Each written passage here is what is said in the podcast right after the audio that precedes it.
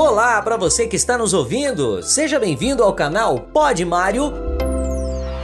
O episódio de hoje, 14 do Pod Mário, é especial. Seu Mário Gazin vai responder algumas perguntas enviadas por nossos ouvintes e seguidores nas redes sociais. Nós abrimos um espaço para que vocês enviassem dúvidas ou curiosidades e selecionamos algumas para o seu Mário responder no podcast de hoje. Seu Mário já está comigo e ansioso para ouvir e responder cada uma. Vamos lá então? Fique com a gente em mais um episódio de Pode Mário. Olá, seu Mário! Como sempre, é uma alegria te acompanhar em mais um programa. Vou começar pela pergunta do Renato de Melo Dias, enviada pelo Facebook. Seu Mário, abri uma empresa há oito meses e sinto dificuldade de estabilizar no mercado. Qual a dica que o senhor pode dar para que eu me mantenha sempre firme, mesmo diante das dificuldades, que o senhor, como empreendedor, sabe muito bem? Ô Renato, parabéns porque você está aqui. Porque a mesma coisa foi quando começou lá seu pai e sua mãe na gestão sua. E você foi aquela coisinha pequenininha que estava lá dentro. Você lá dentro era sozinho, sozinho, sozinho. Não tinha ninguém, a não ser a tua mãe passando a mão na barriga, passando a mão em cima de você todos os dias, te alisando. Nada mais disso você tinha. Você foi campeão. Porque lá naquele esperma não tinha só um, tinha 3 milhões. E você foi o que fecundou, você foi o cara sozinho, sem ninguém te ajudar, você foi lá. Então hoje você pensa sempre, volta lá atrás. O dia que você quiser, eu penso nisso muito. Volta lá atrás e começa a pensar como que foi você vencer seus irmãozinhos? Como foi você vencer para você estar tá aqui hoje? Então, gente, todo começo é difícil, muito difícil. E é uma vida dura. E toda vez quando a gente começa assim, a gente começa muito animado. Daí uns dias, gente, a coisa é difícil, difícil, vai ficando difícil, vai ficando mais complicado, vai ficando mais apertado, Renato, mas com toda certeza, você tem que meter a mão e para cima. Quando eu comecei a minha empresa, também não foi nada fácil. O primeiro mês, Renato, eu dormia no hotel e comia no hotel. O segundo mês eu dormia dentro da loja e comia no hotel. O terceiro mês foi muito mais difícil, Renato, porque eu não tinha dinheiro nem para jantar. Então nós matamos o almoço, nós não almoçava e a janta eu fazia. Aí juntamos mais uns quatro, cinco pessoas, juntamos e cada um pagava um pouco porque é para comer. Eu tinha que pensar uma coisa. Eu tinha só o que eu tinha era o Jeep. Eu não podia perder esse jeito, porque eu só tinha ele, não tinha mais. Era tudo que eu tinha, eu botei ali naquele negócio. Faz isso para você. Tudo que tem, você botou ali. E não gaste, não gaste, faz com que isso vai. Porque o começo é difícil. Foi a mesma coisa do começo da sua vida. Pode ficar tranquilo que você vai vencer, Renato. Se Deus quiser, faça o que eu estou falando. Eu sofri, sofri, sofri. Eu pensava e voltava lá atrás. Eu pensava sempre e voltava lá atrás. Eu não era um menino, eu era muito jovem. Quando eu cheguei aqui, eu tinha 17 anos. Eu era muito jovem, mas eu tinha um saláriozinho que não era muito ruim na época. Eu pensei várias vezes em voltar a trabalhar de empregado. Eu falei, puta, eu vou largar isso aqui tudo, vou voltar a fazer o que eu fazia. Eu era bom lá. E olha, gente, mas eu botei na cabeça, Renato, uma coisa que valeu muito e vale para você também. É muito melhor eu ganhar um para mim do que dois para o Celi, que eu trabalhava com ele. Celi era meu patrão. Se eu tivesse voltar a trabalhar com ele, ele me dava serviço. E talvez ele não tivesse quebrado a empresa dele. Ele quebrou. Mas olha, eu toquei, pensando sempre ali: é melhor um para mim do que dois para os outros. É melhor eu ganhar um para mim do que dois para os outros. Um para mim do que dois para os outros. Esse meu, Renato, no começo é duro dobrar. Mas hoje eu já consigo dobrar meu capital em quatro anos e meio. Mas a primeira vez que eu dobrei, eu levei 15 anos para dobrar meu capital. 15 anos trabalhando para dobrar o capital que eu tinha, que eu comecei. Então é muito difícil, mas a gente vence. Meta os peitos, Renato, olha, um, muito sucesso e se Deus quiser você vai vencer. É isso aí, Renato. Continue lutando. Quando cansar, não desista. Descanse e continue na luta. Você vai vencer. Vamos ver o que diz a segunda pergunta. O Wesley perguntou o seguinte pelo Instagram: O que é mais desafiador, as vendas ou a administração da empresa e gestão de pessoas? É os três, não tem jeito. Né? Cada qual tem o teu parâmetro. Muitas vezes uma você tem que fazer antes do almoço, a outra você tem que fazer depois do almoço e a outra você tem que fazer em casa. Então não tem jeito de viver um longe do outro, porque faz parte. Se você não vender, você não vai. Se você não tiver pessoas boas do seu lado, como que faz? Eu, eu, eu já vi muitas vezes a pessoa faz uma propaganda na televisão, gasta dinheiro e faz tudo. mas não chegou para os seus funcionários, não dividiu isso com eles. Não falou, oh, gente, eu estou gastando 10 mil em propaganda, mas quero vender. E muitas vezes ele gastou um monte de dinheiro, fez aquele monte de barulho, botou o carro de som na rua, botou na internet e os, e os funcionários estão tudo do mesmo jeito. Veio com a mesma roupa, é, não trocou de roupa, não veio de jeito diferente, não botou uma camiseta escrito alguma coisa, não fez nada para que isso dê certo. E a administração, gente, essa faz parte. Essa você pode fazer em casa, mas todo dia tem que fazer, não tem jeito de viver sem ela. Administra, para no outro dia você já ter resultado na venda. Então isso você divide em três horários. Primeiro antes do almoço, depois do almoço e em casa. O empreendedor é um verdadeiro equilibrista, né? Sempre equilibrando vários pratos. Falando nisso, vamos à pergunta da Élica Grandes, seguidora do Instagram. Vocês são uma empresa que atua nas três cadeias: indústria, atacado e varejo. Minha maior dúvida é: como gerenciar isso sem ter conflitos? Olha, gente, nós temos ainda muita coisa. Nós temos posto de gasolina, nós temos o consórcio, nós temos a financeira, nós temos a seguradora. Né? Nós temos a seguradora Gazin. Todo seguro que é feito na Gazin é pela seguradora Gazin. Atrás da seguradora Gazin existe um braço, que são de outra seguradora. Quando o seguro é grande, nós repassa também para outra seguradora. Assim são as outras seguradoras, quando faz um seguro grande, repassa até para a nossa seguradora. Isso é bastante interessante. Olha, tudo isso está focado e pendurado no mesmo CNPJ. Então, se vocês olharem, está tudo pendurado no mesmo CNPJ. E uma coisa faz parte da outra. Uma coisa vem fazendo parte da outra. Isso é, é bastante interessante. O duro quando você tem uma empresa que está separada, ela está longe daquela. Você tem uma indústria aqui e o varejo está lá no Nordeste. Aí pode ser que tenha um, um impacto, mas o nosso não, o nosso está todo junto. É um CNPJ só, uma separação. Tem agricultura também, nós temos a pecuária também que faz parte. Tem o transporte também que faz parte. Nós temos quase 600 caminhões. Então, tudo isso, mas um está puxando o outro. Por exemplo, o caminhão não é bom negócio. Todo mundo diz que o caminhão não é bom, mas para nós é bom, porque ele vai carregado e volta carregado. Então, ele leva produto nosso e traz produto nosso. Então, isso é muito bom também. Né? A financeira nós usamos, não financiamos nada da Gazin, pela financeira, pela Gazin Credit, mas financiamos para terceiros.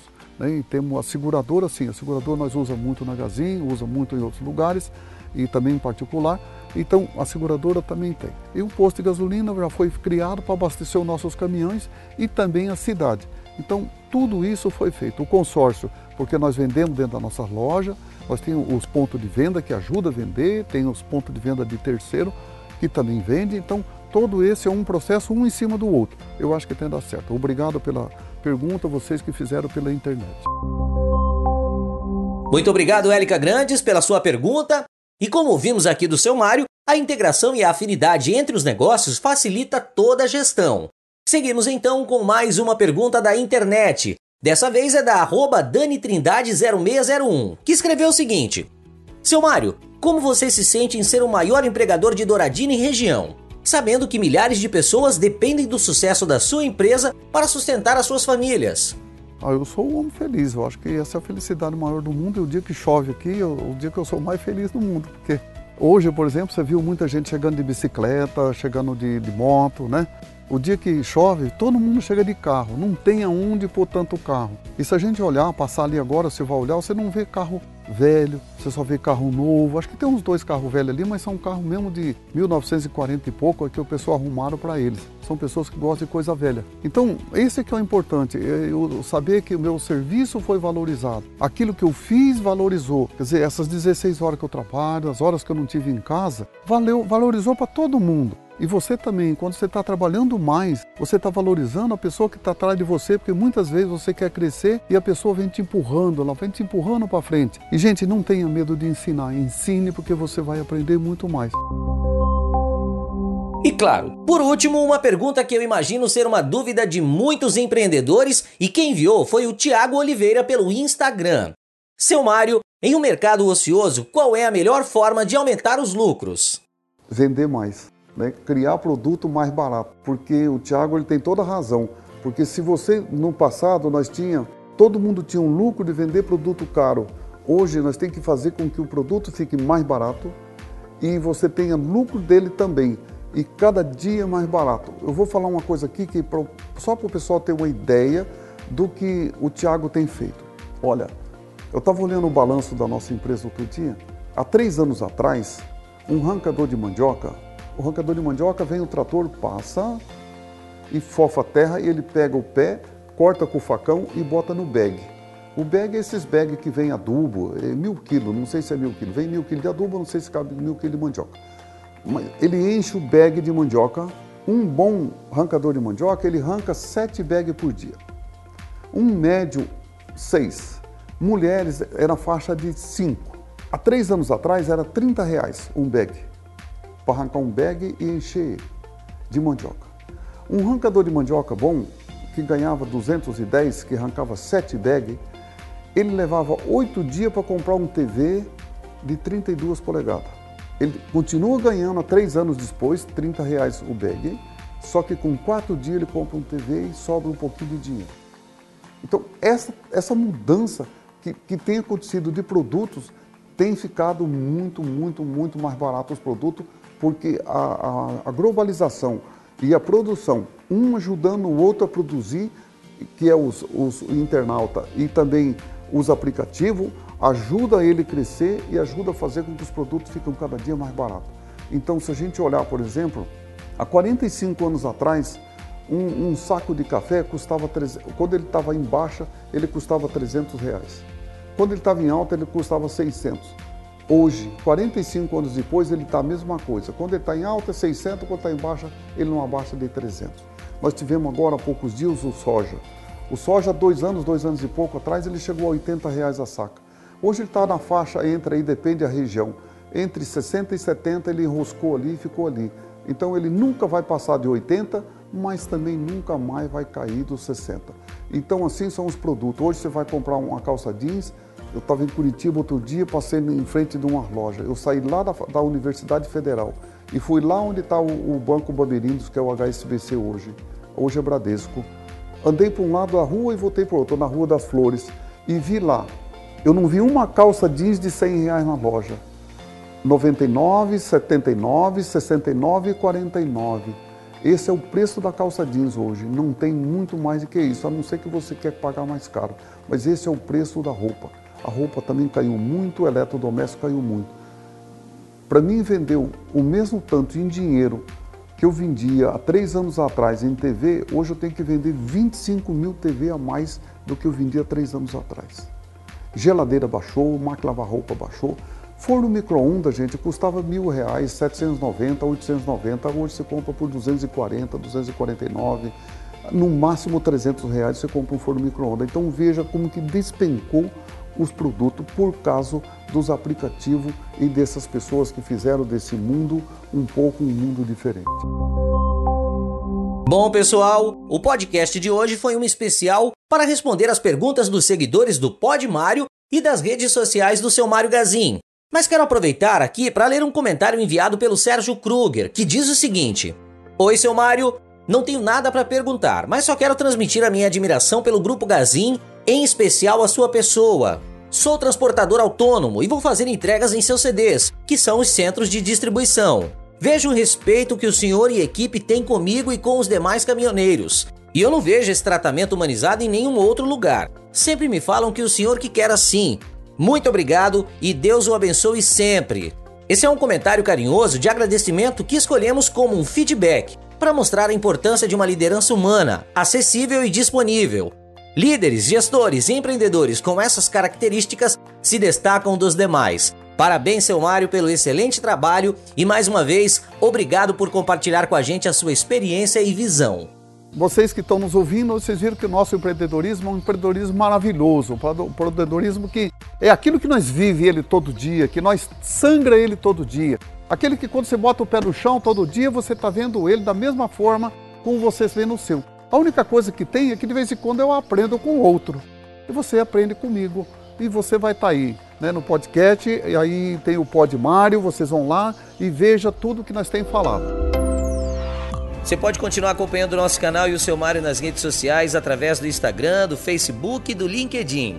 E também acessar esses e outros conteúdos no site www.podmario.com.br, lembrando que o D é mudo e você pode também deixar lá sua sugestão de tema, sua dúvida e também compartilhar com seus amigos. Muito obrigado pela sua companhia e até o próximo programa.